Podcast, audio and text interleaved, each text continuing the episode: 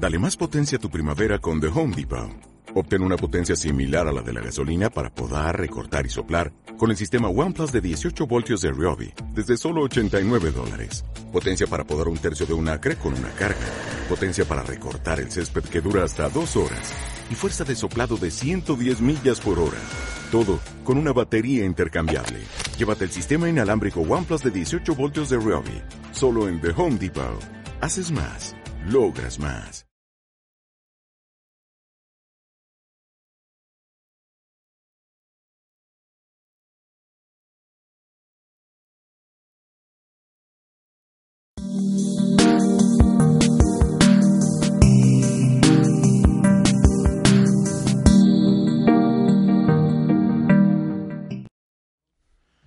Muy buenos días, nuevamente nos da mucho gusto encontrarnos con ustedes. Vamos a una emisión más de este programa, El nuevo ser humano moderno. Hoy cubriendo nuevamente a mi querido amigo Ragá por unos días más y con mucho gusto de presentarles y que nos acompaña hoy un querido amigo al que conozco desde hace ya varios años, el doctor Silvestre Ramos Heredia.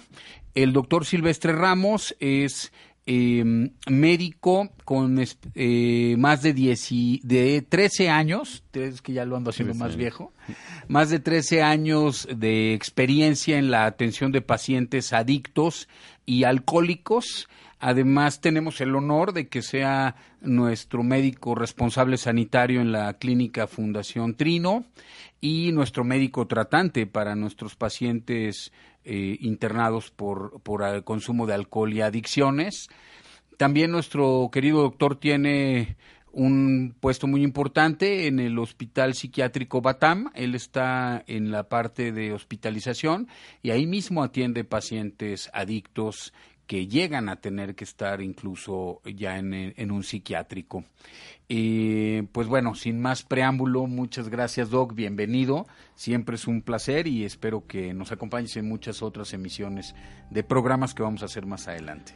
Gracias Enrique, buenos días. Eh, agradezco tu invitación. Es cierto, eh, trabajo en el hospital psiquiátrico. Ahí estamos en lo que es la parte de la, del internamiento en, en una unidad que se llama unidad de intercurrencias donde vemos pacientes adictos que en la fase aguda y que muchas veces llegan lesionados y que nos toca atenderlos.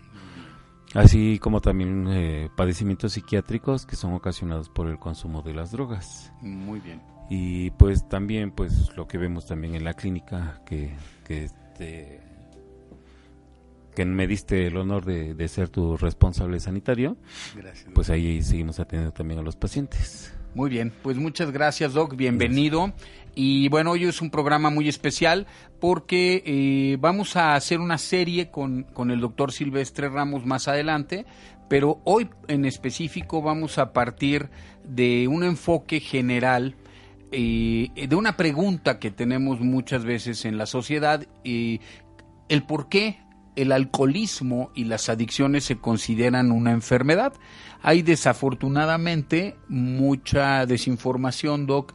La gente cree que el alcoholismo y la adicción pues es una etapa pasajera, que es un gustito, que es un vicio, que eh, tal vez no lo alcanzan a ver como una enfermedad y entonces, bueno, sería muy importante que nos pudieras ir dando orientación con respecto a esto para que el público, las personas que tengan a alguien cercano en consumo tanto de alcohol o sustancias, sepan, sepan las bases médicas, los principios médicos, por qué sí se considera una enfermedad. Sí, partiendo de esto de que el alcoholismo eh, no es un vicio. Eh, la mayoría de la gente lo cataloga como un vicio porque piensan que el pensar a consumir, el que el papá de primera instancia pues le dé a probar a, los bebés cuando están bebés, eso es algo terrible, ¿no? Que el papá tiene la costumbre de consumir alcohol o cerveza cada ocho días o en fiestas, entonces le dicen al bebé, ¿no? Pues pruébale, ¿no? Y poco a poquito lo van desarrollando así el bebé pues va aprendiendo que en su casa o en fiestas pues es sinónimo de, que le van a, a, convidar o a darle a probar eh, alcohol. En este caso podría ser la cerveza.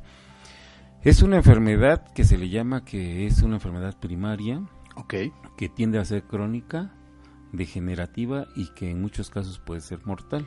Correcto. ¿sí? Entonces, para todo esto, pues normalmente tenemos antecedentes ¿sí? Mm. y que la, la gente que desarrolla una enfermedad como tal del alcoholismo, pues cuenta con antecedentes genéticos, Ok. comenzando con los familiares, comenzando con los antecedentes del medio donde se desenvuelven y que pues sí son muy importantes porque si el papá es alcohólico, no meramente el hijo tiene que ser alcohólico. Mm. Sí, o sea, hay estudios que demuestran que no meramente el hijo de padre alcohólico tiene que ser alcohólico. ¿sí? En estas cuestiones, como en la psicóloga lo define, puede ser un paciente resiliente y nunca más volver a consumir alcohol o nunca pa- haber probado el alcohol por, por todo lo que se vive en su casa, secundario al consumo del alcohol. Ok. y que puede ser desde la violencia intrafamiliar eh, ocasionada por el padre del consumo de alcohol. Y que el niño conforme van pasando los años él decide no consumir alcohol. Entonces eh, es una es una enfermedad que le que desde el- antes se le consideraba que era una enfermedad de que algo no expresaban una enfermedad Mm. del alma Ok. ¿sí? Entonces, en nuestros tiempos, eh, el alcoholismo sigue definiéndose como enfermedad, Ok. pero también es una enfermedad eh, que en la actualidad va creciendo más y más y abarcando más campo en las mujeres, de hecho, Mm. y que actualmente tenemos rangos de inicio de consumo desde los ocho años de edad. ¿Ocho Hace- años? Ocho años, sí. Ocho años ya los, los niños de que van en tercero de primaria, ya he tenido casos, de- ya bien documentados con expediente y todo, en donde niños ya llegan pues con abstinencia o llámesele cruda a tercero de primaria. Caray, de ocho años. Así es. O salen impresión. de la escuela y se van con los de sexto de primaria a tomarse sus cervecitas. Ok. en la salida. Entonces Wow. ya es muy preocupante que hace unos años el inicio del consumo de el alcohol y drogas estaba situado de 10 a 12 años Sí. y ahorita se va reduciendo. A ocho, dos años. De 8. Dos años menos, pero además en esa edad es sumamente alarmante porque médicamente, Doc, ¿qué está pasando con nuestro cerebro? ¿Qué está pasando con nuestro cuerpo? ¿Cómo se va desarrollando? Y, y cómo se empieza a desarrollar ya con un consumo tal vez consuetudinario u ocasional, pero de una sustancia tan tóxica como el alcohol o las drogas. Claro. Eh, esta pregunta que tú haces es bastante importante. ¿Qué pasa en la actualidad con nuestro cerebro? En las investigaciones recientes nos demuestra que, de hecho, el simple, aparentemente, entre comillas, el simple uso del celular está cambiando la estructura anatómica del cerebro. Sí.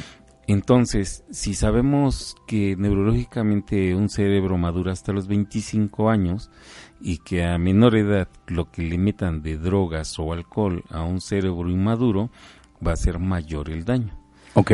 Entonces, si tenemos a un niño que tenga 8, 10, 12 años con inicios del consumo de alcohol y que sabemos que el alcohol es una sustancia que va a permitir la entrada a consumo o experimentar con otras drogas, entonces pues es preocupante cómo se va a ir deteriorando ese cerebro y cómo puede llegar a los 24 25 años ese, ese cerebro que en, en, muchos de los casos, si estos pacientes de alguna manera no son rescatados, pues terminan con daño cerebral. Mm.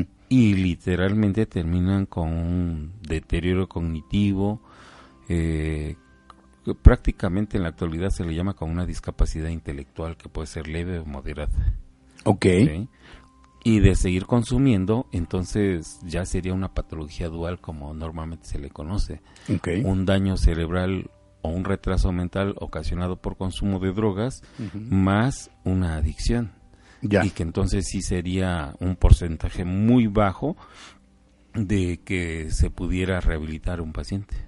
Es, es mucho menor la posibilidad cuando llegan a este estado y aumenta el riesgo cuando empiezan su consumo muy menores. Sí, claro. Ok. Muy aumentado el, el porcentaje de desarrollar alguna patología más todavía. Doc, y además de esta patología dual, eh, hay muchos otros padecimientos comórbidos. ¿Qué pasa con hígado, páncreas, riñón, etcétera? Nuestros órganos vitales, ¿no? Sí, eh, por ejemplo, el alcohol, pues así como lo vemos, ¿no? Comienza así como de entrar por la boca, mm. llega al estómago, se empieza a, absorber por el por el hígado, entra el torrente sanguíneo, nos llega al cerebro, ¿sí? Entonces se empieza a afectar todos los sistemas de todo el organismo. Ok. En el hígado, pues que es así como lo más, lo más clínico, que es lo que vemos, que le empezamos a ver al, al paciente o al usuario que el tinte de los ojos amarillento, mm. que es así como lo primero que ve la familia. ¿sí? La otra cuestión es que el paciente empieza a dejar de comer, ya no, ya no consume alimentos, eh, empieza a faltar a la escuela o al trabajo, se le empieza a inflamar la pancita, puede empezar a tener alucinaciones, ¿sí? Eh, ya para estas alturas probablemente el paciente o el usuario pues ya no trabaja ni estudia. Y entonces es lo que normalmente vemos en las calles como llámese indigentes, llámese escuadrón de la muerte, o simplemente vemos a, gente que anda visitando los cuates, pero principalmente anda viendo quién le invita algo de tomar. Ok. ¿sí? pero este en el hígado pues se puede ir desarrollando lo que es una hepatopatía posalcohólica que sería la inflamación del hígado eh, nos puede afectar los riñones también nos puede afectar el páncreas que es así como de lo más facilito de lo más complicado viene siendo el daño al cerebro sí, hay pacientes que que pueden tener puro consumo de alcohol y a lo largo de 15 años, 20 años, no sabemos específicamente quién pueda desarrollar una patología cerebral que sea exclusivamente secundaria al consumo de alcohol. No estamos hablando de otras drogas. Ok. Solamente de alcohol. Bien. Y que nos puede reducir eh, en tamaño la estructura anatómica del cerebro. ¿Sí? el alcohol, eso es, eso es algo que mucha gente también nos pregunta, ¿no? Mm. ¿Qué pasa con las secuelas cerebrales de puro consumo de alcohol? Porque llega el momento en que el paciente puede tener delirium o puede estarse demenciando. Sí. Con el puro consumo de alcohol. Ok. Pero si se sacan tomografías o una resonancia, el resultado puede ser que haya disminuido el tamaño del cerebro. Bien. Y el paciente, de hecho, puede estar desarrollando una demencia a edad temprana se edad temprana, pongámosle que el paciente haya empezado a consumir alcohol a los 15 años, 13 años, okay. que en la actualidad pudiera tener 40 años, pudiera también estar desarrollando algún problema cerebral secundario mm. al consumo de alcohol. Entiendo. Entonces, em, no solamente, digamos, es un, un factor um, fortuito el que de repente se les olvide una cosa o, vivan estas lagunas mentales en una borrachera y puede ser eso un signo o un síntoma de que se está desarrollando un padecimiento mayor a nivel cerebral porque muchos hoy en día chavos mucha gente joven o incluso no tan joven dentro digamos de la de la mesa posterior a la pachanga y pues están muertos de risa, ¿no? Oye, hiciste tal locura, hiciste tal otra, no, no, acabaste haciendo... Y, se vuelven anécdotas que hasta cierto punto pueden ser simpáticas, pueden ser agradables, pero cuando las reflexionamos desde el área médica, esas anécdotas pudieran estarnos reflejando que, que, tal vez no fue solo momentáneo, Doc, sino que ya esté presentando la posibilidad de un daño posterior. Sí, de hecho, este, como normalmente comentan, ¿no? Al otro día, pues están, dijéramos, se la están curando. Sí. Y están con las patoaventuras contando de, son de risa y de chascarrillo, lo que pasó, lo que hicieron en su borrachera del día anterior, ¿no? Pero llega el momento, llega la edad en que el paciente empieza a referir, que empieza a presentar olvidos o lagunas mentales eh, con el consumo de alcohol. ¿Sí? Okay. El consumo de alcohol cuando es reiterado, eh, a veces ya no, primeramente comienzan a consumir un alcohol de X marca y, y hasta dicen, ah, es que yo consumo X marca de alcohol y que muy bueno y no sé qué tanto. Y conforme van pasando los años, pues el poder adquisitivo de, de en el que van cayendo también los, los usuarios, pues va disminuyendo. Ok. Entonces esto hace que también ellos puedan llegar hasta comprar sus botellas del dichoso alcohol de cañita. Ok. ¿sí? Entonces eh, todo esto ah, se va deteriorando a la par un consumo de, de alcohol más fuerte, de, de, más grados, y un deterioro progresivo a nivel cerebral, lo que nos va a traducir un daño mayor. Ok. Doc, ¿cuándo es importante o qué nos hace pensar en prender un foco rojo? Porque tal vez ese es un punto de partida para, para los padres, para la gente que, nos está escuchando, donde diga, chin, aquí ya hay un foco rojo, o esto todavía está dentro de parámetros que pudiéramos decir no sean patológicos. ¿Dónde empiezas tú a ver que se deben prender focos rojos? Bueno, yo creo que los focos rojos de, deben de prenderse o de que la familia esté atenta de que si el paciente o el usuario van viendo que va formando como ciertos patrones. Lo clásico es que consumo de alcohol en fiestas, okay. reuniones, uh -huh. pero que no se pierda el control. ¿sí? Entiendo. O sea, que diga, ok, voy a tomar 3, 4, 5, me divertí, adiós. Bien. ¿Sí? Mientras no se pierda el control y no se formen patrones como de cada ocho días, de cada 15 días, llegando a la embriaguez y que aparentemente no pasa nada, ahí todavía podríamos ir pensándolo, ¿sí? Como uh -huh. que mi hijo, mi familiar, como que le está pasando algo, pero veremos, Bien. podemos hablar con él.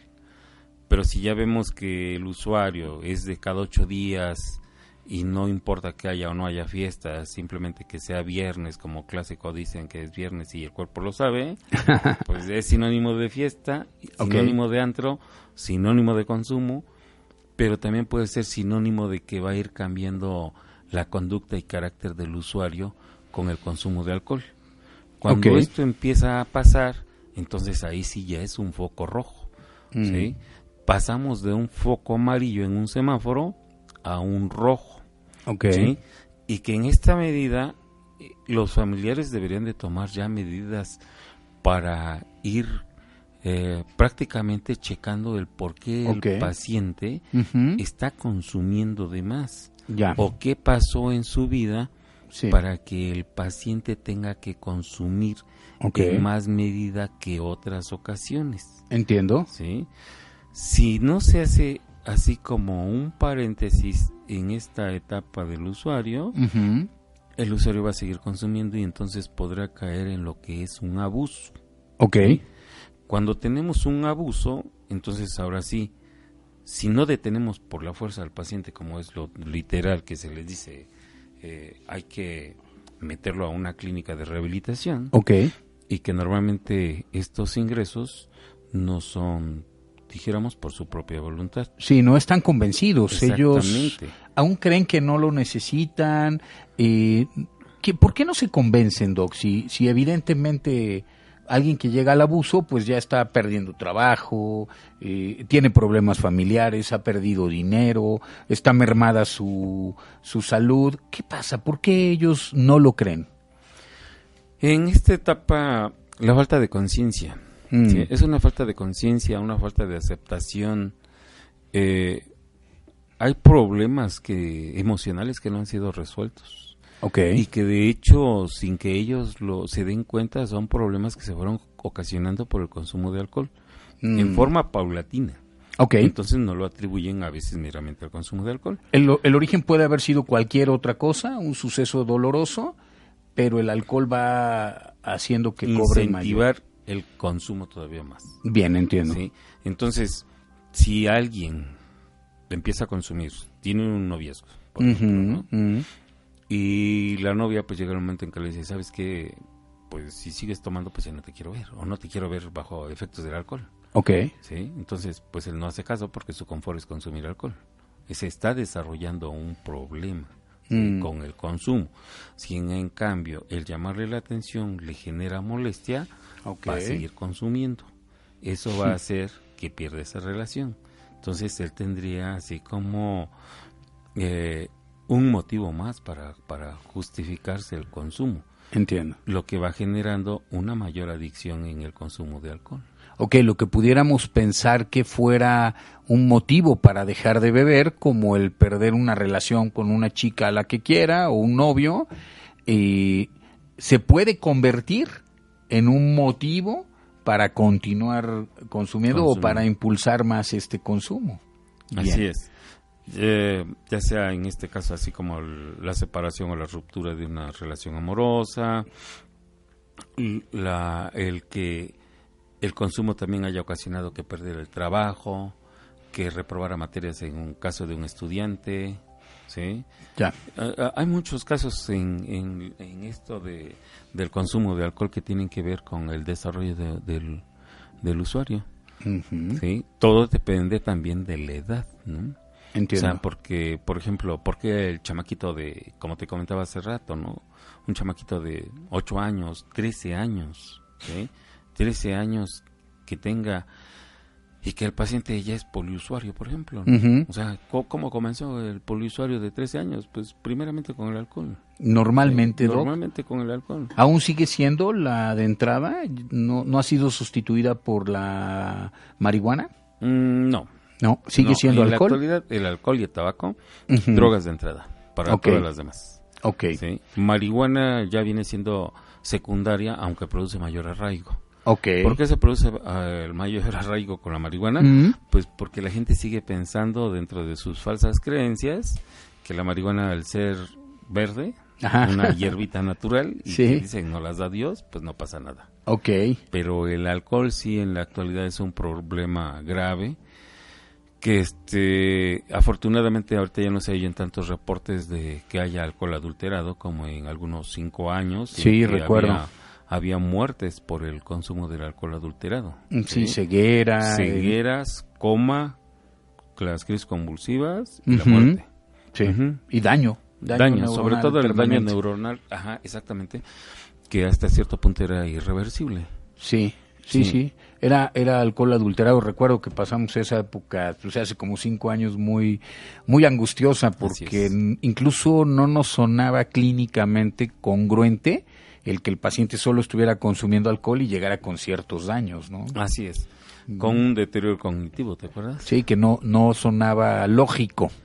Muy bien. Y para todos nuestros eh, audioescuchas y la gente que nos está viendo por internet, el doctor Silvestre Ramos va a estar contestando preguntas en la segunda etapa después de un corte comercial, en las que con mucho gusto todas las dudas que tengan le serán respondidas desde, la, desde el enfoque médico con un especialista de más de 13 años atendiendo pacientes alcohólicos y adictos, que además a un ritmo muy fuerte, porque tanto los que vemos nosotros en la clínica como los que ve él en el hospital, como los que ve en su consultorio particular, pues bueno, suman una cantidad importante de pacientes que se atienden día con día. Entonces, eh, una gran experiencia, además de una ética Mm, intachable desde todos los enfoques, es una gran persona, un ser humano maravilloso y un excelente médico. Y estará respondiendo todas sus, preguntas después de nuestro corte comercial. Y tomen en cuenta que esta consulta no va a causar honorarios, ¿verdad, No, claro que no. Muy bien. Eh, para irnos al, corte comercial, Doc, eh, la, y entrar con esa y pregunta cuando regresemos, yo te quisiera plantear algo importante. Em, ¿Qué hacemos con él? Eh, pretendería que hoy viéramos solo alcohol y posteriormente vamos viendo otras sustancias. ¿Qué hacemos hoy con el alcohol? ¿Cómo, cómo podemos partir desde la parte preventiva? Si ya no llegamos a la parte preventiva, ya tenemos un paciente que es consumidor, ¿Qué hacemos? ¿En qué etapa consideras tú que debe ser ya atendido de, de forma todavía ambulatoria? ¿Hasta qué momento del avance de la enfermedad todavía tenemos esperanza de que el paciente lo logre de forma ambulatoria? ¿En qué punto debe ser internado? y dentro ya de, a partir de los pacientes que ya tengan que ser internados, pues a partir de ahí, eh, en qué pacientes tenemos mayor o menor esperanza o posibilidad de, de una rehabilitación total. Partiendo tal vez solamente de alcohol por esta ocasión, para que después abordemos el consumo de otro tipo de sustancias o, o incluso estos consumos eh, multiconsumidores o policonsumidores em, para, para ir viendo, ¿no? Primero partir con, con, el alcohol, que es la droga de entrada, alcohol y tabaco, y que pudiéramos ir partiendo de la parte preventiva. Vamos a ir a, a corte en un par de minutos, Doc, no en este momento, pero si quisieras comenzar diciéndonos eh, la parte preventiva y después nos vamos a corte y regresamos ya con la correctiva. Sí, de hecho en la parte preventiva debería de debería de aplicarse a todos los niveles. Ok. Sí. Hay gente que respalda que debe de ser en los chiquitos. Ok. Pero desde mi punto de vista personal debería de ser a todos los niveles porque quizás hay pacientes que están comenzando con el con el consumo pues frecuente pero todavía no llega a ser un abuso ¿sí? entonces para eh, darles eh, la información que a pesar de que exista eh, tanta información en el internet pero normalmente a la gente no le gusta investigar mm. qué puede pasar si yo abuso del consumo de alcohol ¿no? Ok. entonces pues darles esa información ya digerida, que sea fidedigna, que sea concreta y que sea directa como a cada grupo de edad a la que pueda ir dirigida. Bien. Ya sea desde los kinder, primaria, secundaria, preparatoria, eh, las licenciaturas, eh, trabajadores de diferentes áreas, amas de casa. Ok. Las amas de casa es un tema muy importante también porque de alguna manera son, son mujeres que están en su casa y que no vemos qué está pasando. Pero las, las amas de casa también llega el momento en que, en que se queman de tanto estar haciendo lo mismo. Ok. A pesar de que en la actualidad hablamos de, de ciertas, ciertas normas, ¿sí? De, de, de, lo que es la convivencia, de igualdad, equidad y, y todo esto, pero en muchas casas no se lleva a cabo. Entiendo. Sigue habiendo un machismo, mm. Donde a la mujer pues se le cuarta en sus en su en querer superarse, ¿no? Entonces se sienten frustradas, se sienten tantos años de que no se les ha reconocido el trabajo que hacen en su casa, por lo que deciden consumir alcohol. Bien. Ahora bien, si, si vamos a, a prevenir, lo que debemos de ver es hacer pues campañas de publicidad, de spots, eh, lo que son como eh, lo que estamos haciendo ahorita. Okay. Brindar información por las redes sociales, que en la actualidad es lo que más se divulga. Claro. Eh, no meramente los, los chavos, dijéramos, van a poner la radio para escuchar un, un programa, de adicciones. Exactamente. Entonces, que es a los que menos quieren, ¿verdad? Sí. Porque su confort es seguir consumiendo, ¿no? Claro. Entonces, programas que sean que sean así visualizados en las redes sociales eh, para darles la información que sea fidedigna principalmente. Eh, si nosotros todavía podemos recuperar a algunos usuarios que no caigan en el abuso, pues nos los daremos por bien servidos. Ok, muy bien. Excelente, Doc. Vamos a corte comercial y regresaremos con la otra parte de la pregunta.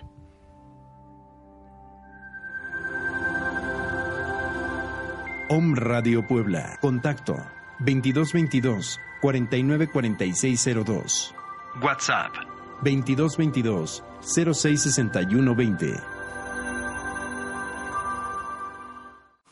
Hola amigos de Om Radio, ¿cómo están? Mi nombre es Jorge Vallejo y los invito este 24, 25 y 26 de enero en la ciudad de Puebla. Tenemos la clase del desbloqueo del dinero y la abundancia. Dinero ven, dinero ven la certificación internacional de barras de Access Consciousness y la certificación internacional de Faceit Energético. Llámame 247 145 93.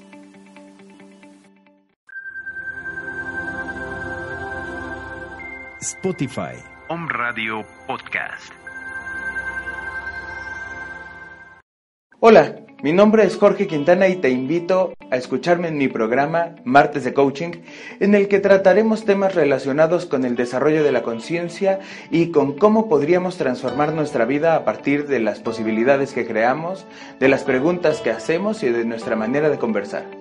Nuestro programa será transmitido todos los martes a las 11 de la mañana a través de Home Radio. Sígueme en Facebook como Jorge Quintana Coach. Te espero.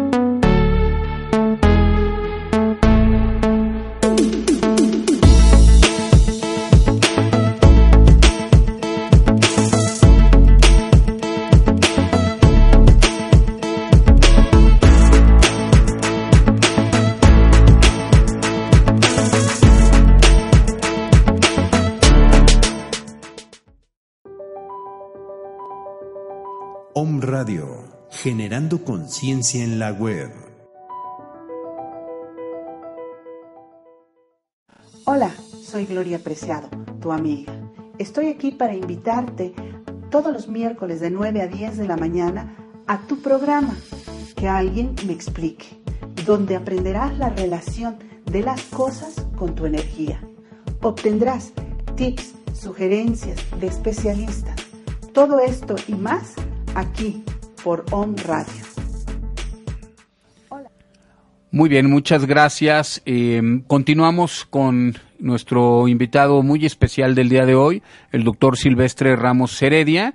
Y hay algunas dudas que ahorita te voy a plantear, Doc, pero quisiera que termináramos primero con esta parte mm, en la que nos fuimos a, al corte comercial, en la que quedaba, bueno, ya vimos un poco de la parte preventiva y estábamos por pasar a cuando ya hay un consumo. Entonces, adelante, Doc. Ok, bueno, pues este, después de lo que es una fase preventiva, eh, habría que haber una detección de, de algún usuario. Ok. en este caso es cuando la familia se da cuenta que pues, su familiar o el usuario está presentando ciertas características de consumo, ¿no? Bien. Eh, entre las cuales podríamos ver que el, paciente no va a clases, no deja, empieza a dejar de ir a clases, al trabajo, a cumplir con responsabilidades, tener problemas quizás con la novia o quizás con la pareja, ¿sí? En este caso de que los papás dicen, oh, pues, ¿qué, ¿qué, está pasando con mi hijo, no? Entonces ya aquí es cuando ellos a veces empiezan a buscar alguna ayuda y que puede ser así como lo voy a llevar con el médico, lo llevo a que le pongan un suelto para desintoxicarlo. ¿Por, qué, en estas, porque no sé, no, no, no, la, la, gente o la familia no lo reconoce como una enfermedad a estas alturas principalmente, sino que dicen, ah, se pasa de copas, ¿no? O es que agarró la botella unos días, ah, empiezan a justificar el consumo, ¿no? Entonces, si ya llegan así como al consultorio, bueno, pues entonces eh, hacemos una buena valoración, una historia clínica, empezamos a dirigir ciertas preguntas que nos indiquen si ya hay un consumo, un, un abuso del consumo de, de alcohol o drogas. Se les solicitan unos laboratorios y entre ellos podemos también solicitar un, un doping, okay. que es para determinar que no esté consumiendo algo más. Bien. ¿sí? Si se manda, ya teniendo los resultados, se le puede dar tratamiento. Se manda quizás eh, cada, cada 30 días una valoración, tres meses. Si hay apego o no al tratamiento. Si él no vuelve a consumir o deja de consumir los medicamentos por seguir consumiendo alcohol, entonces ya se tendría que plantear otro, otro, otro tratamiento. Okay. ya no sería así como el ambulatorio. Hasta este punto que planteas, estaríamos hablando de un tratamiento ambulatorio que, que si se cumple con esta parte, deja de consumir, con, eh, toma el medicamento, regresa a sus actividades, podríamos pensar en un tratamiento exitoso. Sí, a estas alturas sería así como el tratamiento médico. Bien, Sí, ok. Si el paciente eh, siguiera consumiendo en un transcurso de unos 3, 4 meses, Sí, sería una revaloración. Bien. Entonces habría que canalizarlo a psicología ok. para que empiece también a valorar eh, en- dentro de un tratamiento ambulatorio Mm, qué está pasando o qué está fallando porque el, el usuario o el paciente eh, no deja de consumir. Bien. O sea, habrá algo más que trabajar, al- algunos problemas emocionales que pudiera traer el, el usuario. Bien, Entonces, un tratamiento médico más psicoterapia. ¿sí? bien, correcto.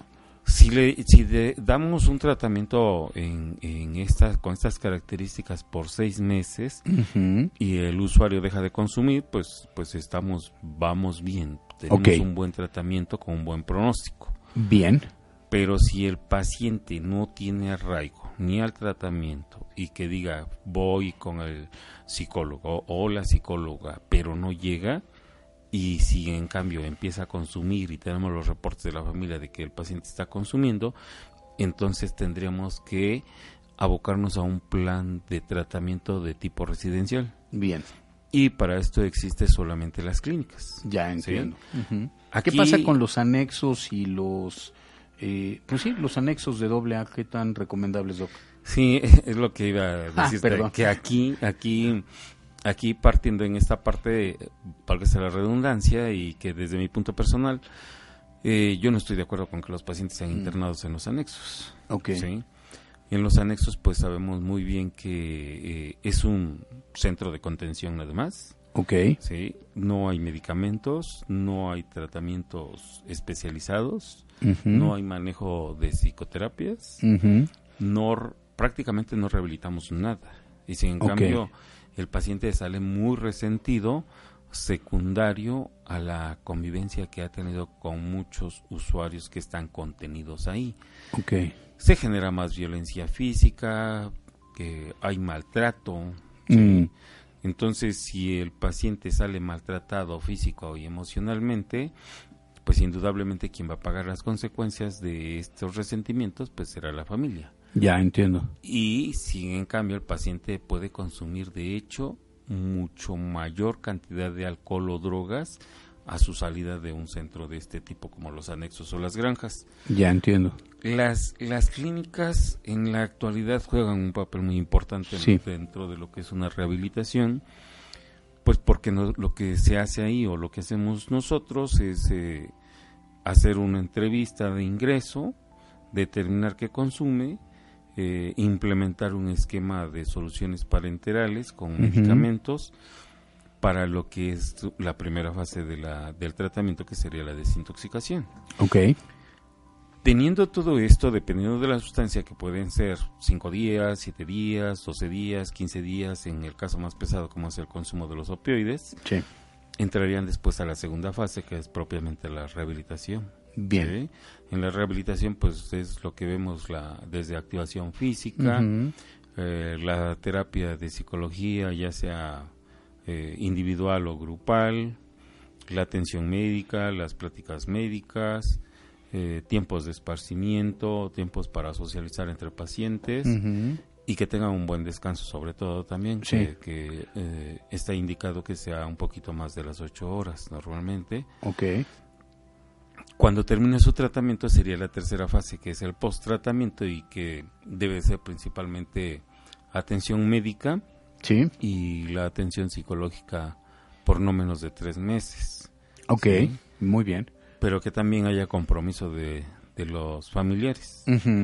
Dentro de los compromisos, pues aquí estaría que la familia acuda con el terapeuta para que se entere cómo va a ser el, el manejo o el trato del paciente después de, de la rehabilitación en un medio residencial, que es una clínica. Bien. Eh, la terapia familiar implica también lo que es eh, que ellos traten de sanar sus, sus, sus heridas emocionales que ocasionaron que tengan que un familiar adicto. ¿sí? Entiendo. Muchas personas piensan que la adicción es un vicio y por ende eh, la desinformación de la familia para que cuando salga el paciente diga que literalmente está curado. Ok. Entre comillas. Claro. ¿sí? Pero no tenemos así como una varita mágica como para Claro. poderlo sanar. Entonces sí es muy importante que se pongan en manos de pues de especialistas de quien sepa Claro. manejar el- el- el- los pacientes. Bien. Sí, ya sean los médicos, los psicólogos, que son lo- hasta en la actualidad, honestamente, los que mejor les pueden tratar al- a, los pacientes adictos siempre y cuando se tenga la experiencia necesaria. Correcto. ¿sí? O sea, eh, hay muchos psicólogos, hay muchos médicos, pero no a todos les gusta El área. El, área. Yo les digo que es el lado oscuro de la medicina, porque manejar a pacientes adictos es algo que puede ser frustrante, desgastante y estresante. Vaya que lo Pero- hemos vivido. Así es. Pero al mismo tiempo, cuando tenemos eh, casos de que resilientes o de que dejan de consumir, es satisfactorio encontrarlos y que nos digan que pues tienen trabajo, recuperaron la familia o que están bien simplemente, ¿no? Bien. Doc, eh, una duda muy importante que surge eh, comúnmente, ¿no? Y que lo hemos vivido un poquito cuando tocabas esta parte de la familia, es, eh, por ejemplo, el, el padre es alcohólico, eh, tal vez medianamente funcionar, pero un alcohólico, dijéramos, fuerte. Sin embargo, el hijo eh, lo supera y es el, nosotros le llamamos el paciente identificado, y entonces eh, internan al hijo, pero el padre continúa bebiendo, ¿no? Eh, ¿qué, qué, qué pasa en estos casos, Doc? ¿Qué, qué recomiendas tú y qué, qué pronóstico de éxito tenemos con este pacientito si dentro de el núcleo familiar sigue habiendo este, este comportamiento disruptivo, tal vez de los padres, ahora plantea un padre, ¿no? Pero el comportamiento disruptivo puede ser desde muchos otros ángulos. Sí, en estos casos normalmente lo que puede pasar es eh, crear conciencia de enfermedad en el muchacho o el hijo, eh, dijera el dicho para muestra un botón, Ok. Sí. Sí. y el que echaron así como al ruedo, pues es al hijo. Ok. Pero eso nos hace ver que la familia está mal o que es muy disfuncional y que el hijo literal pues, es el bote de es el basurero de la familia, ¿no? Ok. Pero eh, si nosotros hacemos conciencia en el hijo de que pues no tiene soporte, en su familia no le va a servir como soporte para que él no consuma y que sin en cambio pues él está cargando con las culpas del padre y que literal pues a él lo ven como como el malo de la familia porque él es el que consume. Sí. Si, si nosotros hacemos lo que tenemos que hacer, el paciente deja de consumir y que probablemente el hijo no tenga que vivir con ellos porque es de regresar al medio donde él viene, que es un medio, pues hasta eso, este, de alguna manera no le va a funcionar. Dañino, es, es un- contradictorio. un medio ambiente dañino, ajá, Ujú. o un medio ambiente enfermo, ¿sí? Sí. Están enfermos de codependencia, enfermos de una adicción y que él no le va a servir eso porque de alguna manera él quiere dejar de consumir pero no puede, ¿sí? Entiendo. Sus frustraciones por querer a veces de hacer que el padre dejara de consumir o por por hacer que la mamá viera que el papá consume y que está enfermo o que es un adicto y que la mamá pues defiende hasta cierto punto este el consumo del padre no le va a ayudar en nada. Entonces en estos casos de preferencia pues el muchacho no debería de regresar a ese ambiente. Entiendo. Ok. ¿Y qué, qué opciones, Doc? Porque cada vez yo veo eh, hogares más disfuncionales, medios ambientes no propicios para, para los chicos, em, donde desafortunadamente, pues, él, él intenta, pero no tiene cómo, ¿no? Que, no sé, estos lugares de medio camino, tal vez comunidades terapéuticas, eh, ¿qué, ¿qué opciones conocemos, Doc? Bueno, eh, sí se puede de medio camino, siempre y cuando también eh, ellos tengan un proyecto de vida. Bien. Sí, un proyecto de vida que debieron haber hecho en su internamiento. Sí, sí, claro. ¿sí? Y que sea palpable y, salud, Perdón. y que sea Gracias. aterrizado. Sí, que sea Porque- real. Exactamente, porque, porque a veces lo- los proyectos los hacen pero no los cumplen, ¿no? Ya sea Sí. porque regresaron al medio enfermo, al medio donde no, le, no les permite eh, salir adelante. Sí. Entonces, para ellos existe estas clínicas donde se les da el servicio de medio camino. Ok. Eh, en Puebla no existe una casa No. que digamos específicamente para el paciente que no tiene eh, redes de apoyo. Es, es bien difícil, ¿eh? Muy difícil, no las hay.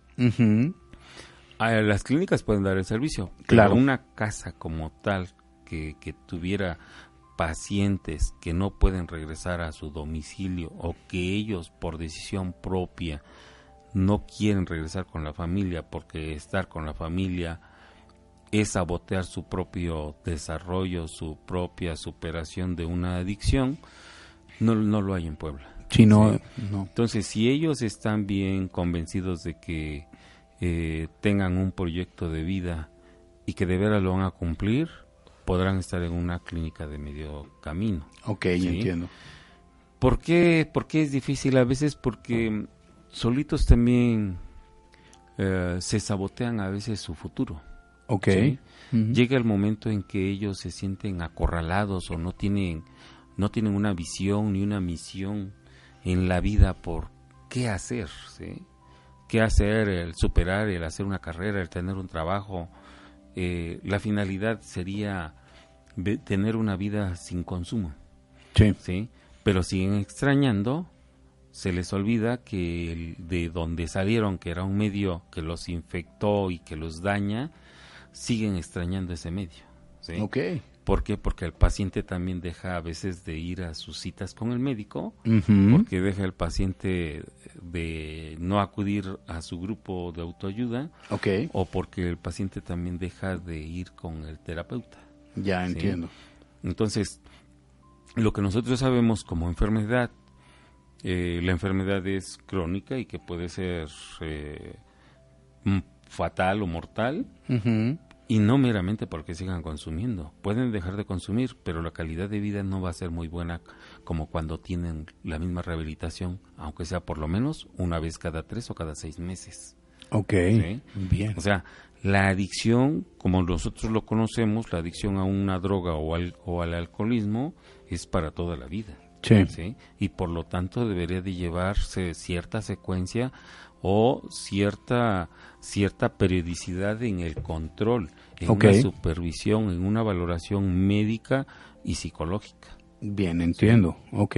Tiene que estar acompañado de esto, Doc, porque de alguna manera, vaya, si tienes un daño cardíaco, pues cada seis meses vas al cardiólogo, ¿no? Si tienes un daño de otra natu- otro tipo de patología o de enfermedad, pues vas con el especialista cada determinado tiempo. Doc, por último, eh, ¿qué quisieras recomendarle tú a nuestro auditorio?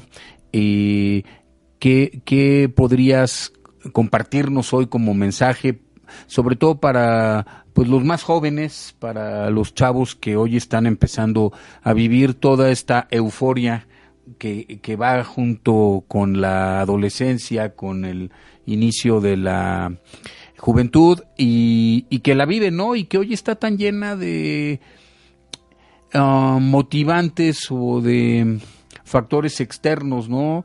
Tantas redes sociales, tan inmediato todo, el alcohol tan a la mano, las drogas tan a la mano, una sociedad tan monetizada, tan materializada. ¿Qué, les, ¿Qué les podrías aconsejar? Porque tampoco los podemos separar de, del antro y de la vida, pero, pero ¿qué les podrías aconsejar hoy? Bueno, yo creo que como mensaje con lo que nos pudiéramos quedar de lo que hemos platicado sería que que los jóvenes que quieren experimentar o curiosear en el consumo de drogas o alcohol primero deberían de, de informarse con información fidedigna y que circula en el internet. En el internet eh, podemos encontrar buena información y información, así es, información que no es tan buena, ¿no? Ok, Pero que se informen adecuadamente y, y, eh, este, que sea fidedigna la información de las consecuencias de algo que ellos quieran experimentar, ya sea alcohol o drogas. Bien. El hecho de que en la actualidad estemos inundados de las redes sociales y, y una vida hasta cierto punto superficial, carente de valores, carente de respeto hacia los padres o en las escuelas y que en las escuelas pues ya se dan casos de, como siempre, de consumo y de la falta de, de la autoridad de, lo, de quien está ahí desempeñando los papeles, eh, sería importante que se implementaran pues ciertas cierta serie de pláticas. Ok. ¿sí? Que entraría mismo ahorita en, en lo que es la prevención. Bien. Sí, y como así como comercial, Ajá. pues, este, pues si no, Venga. pues que nos llamen. nos Adelante. llamen. Ahí estamos Claro. en Clínica Fundación Trino para servirles. Muchas gracias, Doc. Eh, les agradecemos mucho. Les recordamos que pueden ver este programa en Spotify eh, y Apple Podcast. Y todavía no me lo sé muy bien eso, pero lo tengo que ir aprendiendo. Eh, también en nuestras redes sociales en Home Radio. Eh, ahí están apareciendo tanto las redes sociales de nuestro invitado, el doctor Silvestre Ramos Heredia, como las de la Fundación Trino. Y mm, voy a pedirle al doctor Silvestre si nos quiere compartir su número telefónico. Él, él, además de estar con nosotros y en el hospital psiquiátrico, tiene su consulta particular. Eh, eh, un médico sumamente ético, con muchos años de experiencia y a quien confiar eh, la vida de- en, en un proceso de estos de un hijo o un hermano sería con mucha seguridad. Entonces, por favor, Doc, si nos quieres compartir tu número y tus Sí. redes sociales. Eh, mi número de telefónico es 2224 36 31 19. Eh, mi face es Silvestre Ramos Heredia. Mi correo electrónico es dr.silvestreramos arroba gmail.com y el consultorio es en la 12 Poniente 1306 Okay. en San Pedro Cholula. Muy bien. Muchas gracias, Doc. Nuevamente, yo soy Enrique Solórzano, soy psicólogo con mucha experiencia en el tratamiento de adicciones y trastornos mentales. Eh, estoy a cargo de una parte de la Fundación Trino. Eh, mi Facebook ya aparece por ahí en el, el- el de la fundación, está ahí en, la, en los cintillos. El número en el que nos puede localizar es 2222 650180 y el otro número es 2221 33 93 50. Eh, estamos para servirles en toda esta área de prevención, tratamiento, en el consumo de alcohol y drogas. Y, mm, cualquier duda que tengan pueden localizarnos en nuestras redes sociales, tanto al doctor Silvestre como a un servidor. Y ha sido un placer para nosotros eh, este día. Te agradecemos mucho, Doc, y también eh, públicamente pues tenemos ya un compromiso para volvernos a ver. Sí, claro. Creo que sería importante que empezamos a tocar algunas drogas. eh, en específico, eh, ¿qué te parece si comenzamos con el consumo de cristal para la próxima emisión en la que nos vas a acompañar? Y pues muchas gracias, mi doc, No, sí, de- claro, de claro. todo corazón. Gracias a ti. Bueno, pues muchas gracias y estamos en la siguiente misión.